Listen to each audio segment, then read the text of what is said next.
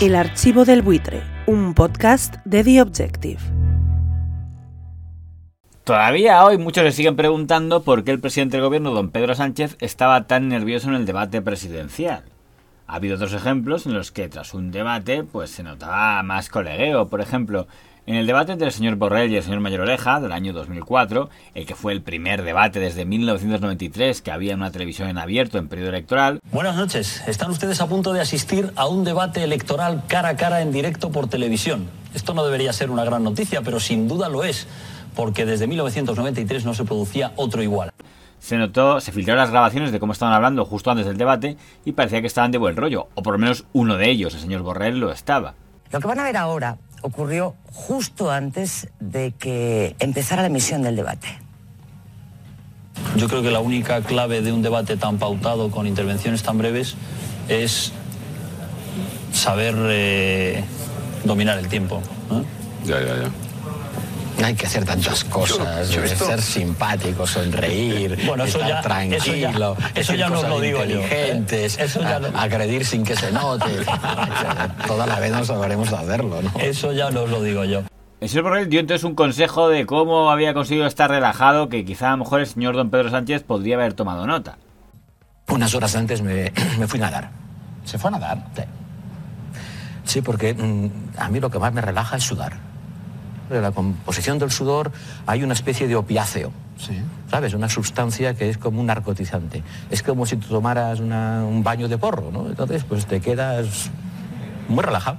Así que, ¿sabes, señor Sánchez? La próxima vez eh, que nade mucho antes y vaya sudado o eh, vaya a una piscina de porro, que es el plan B.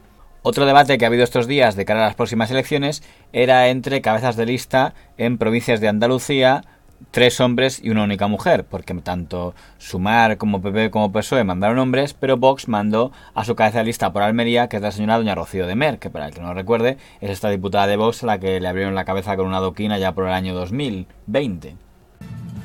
Hay una invasión cultural indubitada, además, y lo estamos viendo muy presente, además, en algunos barrios de Andalucía. Estamos viendo cómo hay culturas y particularmente culturas muy contrarias a la mujer, ahora que estamos en el bloque de igualdad, que ustedes están importando masivamente a nuestras calles. El debate andaluz ha sido muy comentado por la actitud del candidato de Sumar, el señor Sierra, que cuando hablaba la señora Rocío Mer cuidaba mucho la escenografía para que se viera claramente que la daba la espalda, es decir, enseñándole su nuca para que no hubiera un cruce de miradas, evitando mirarla en cualquier momento. Con lo cual era un poco curioso ver que el señor Sierra sí miraba directamente a la cara a sus dos rivales masculinos, es decir, al candidato del PSOE y al candidato del PP, pero no miraba a la cara a la única candidata mujer, es decir, la señora de Mer de Vox. Señor Sierra, lleva todo el debate sin mirarme. Usted no es del partido de las mujeres, el partido feminista. ¿Por qué no me mira a la cara? ¿Por qué antes, cuando usted me, se ha dirigido a mí en el debate, ha dicho usted a alguien? ¿Por qué usted no respeta a los, a los casi cuatro millones de personas que votan a mi formación política y que consideran que son problemas los problemas de los que nosotros hablamos? Bueno, veo que, va a seguir usted en, ese mismo plan, ¿no? O sea, que ese es el respeto que tienen desde Sumar, desde la formación eh, que usted preside en Sevilla, a los españoles y a las mujeres muy particularmente. Un respeto nulo.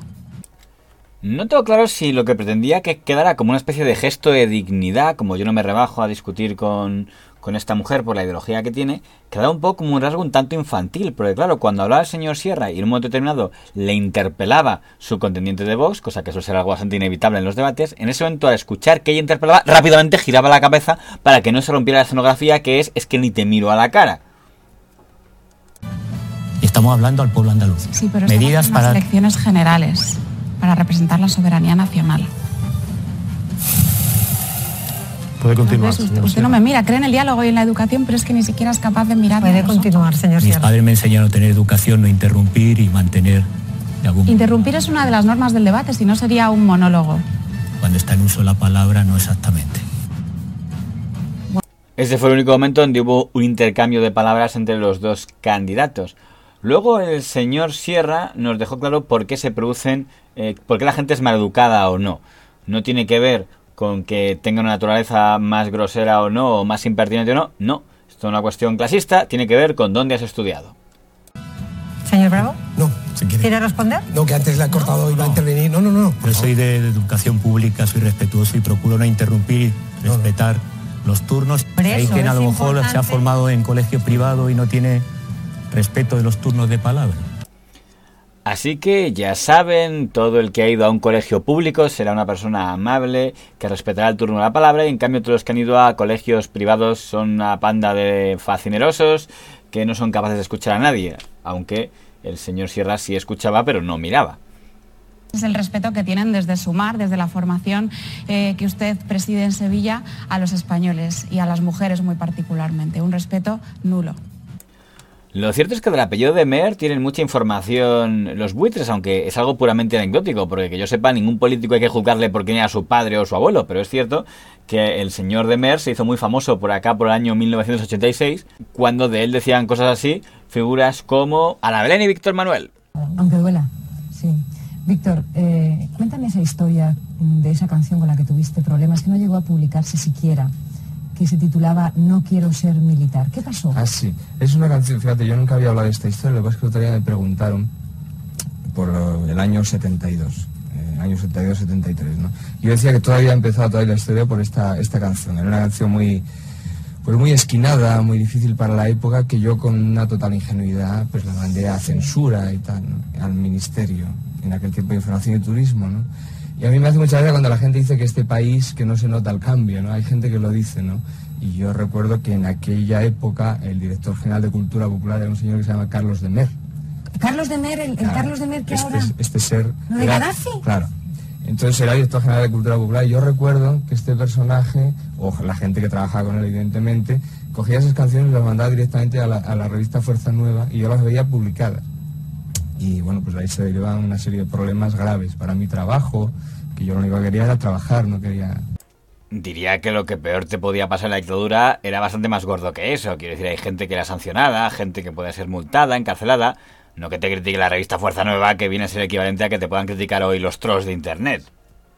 El espionaje español ha detectado contactos entre un coronel de caballería español y el jefe del Estado libio Muammar el Gaddafi. Según los informes de los servicios de seguridad del Estado, el coronel Carlos de Mer de Rivera se ha entrevistado en Trípoli con el líder de la revolución libia con el fin de conseguir apoyo económico para financiar las actividades de un grupo de extrema derecha español. La sorprendente noticia fue anunciada esta mañana en rueda de prensa tras el Consejo de Ministros por el portavoz del Gobierno, Javier Solana. Que de cosas sacan los buitres por aquí del archivo. De hecho, los buitres me sacan un debate en el que participó el propio don Carlos de Mer. Lo que pasa es que a él sí miraban a la cara, bueno, no sabes si miraban a la cara porque es de radio, pero por lo menos sí le dialogaban con él, precisamente sobre Franco. Europea, porque Europa también está en crisis. Carlos de Mer, quería decir algo. Pues sí, eh, quiero decir aproximadamente que no estoy de acuerdo absolutamente con nada de lo que acaba de decir el señor González Duro. España, eh, naturalmente, no, pero es que el tema económico, desde luego yo no soy economista y usted tampoco, o sea que no podemos ser gente muy competente hablando de este tema. Pero claro, no puedo dejar de reaccionar ante el hecho de decir que eh, con Franco no hubo prácticamente desarrollo económico. Franco cogió a una España después de una guerra civil horrorosa que prácticamente no producía nada de nada y sin ayuda exterior y con el cerco exterior pasó de ser la novena, digo, la, la, veinteava potencia del mundo a la novena potencia industrial. Toda la industria, hoy en día tenemos agua y tenemos electricidad gracias a la serie de pantanos que hizo Franco, con planes que se habían hecho antes, por supuesto. Los había hecho el conde de Guadalhorce en la época de la dictadura, pero la realidad es que era muy risible y era un chiste fácil en mi época eh, contar siempre a Franco inaugurando pantanos. Pues de esos chistes vivimos ahora. Si no llega a hacer Franco aquellos pantanos, que me digan a ver cómo podríamos tener agua en las casas ahora mismo. En cuanto al desarrollo industrial, es evidente que España pasó de una economía agraria a una economía industrial. Y ya digo que llegó a ser la novena potencia industrial del mundo. Bueno, a los buitres les quedan dos cosas claras. La primera, que en qué alineación estaba don Carlos de Mer, pero la segunda, que a pesar de tener esa alineación, no tenía problemas en el año 1992 en remangarse y debatir con quien pensaba radicalmente lo contrario a él. Una actitud que creo que también mantiene su nieta, doña Rocío de Mer, que tampoco tiene problemas en discutir con quien piensa todo lo contrario a ella. Curiosamente los antagónicos siguen la muy democrática costumbre de no debatir con aquel que piensa lo contrario a ellos. El archivo del buitre, un podcast de The Objective.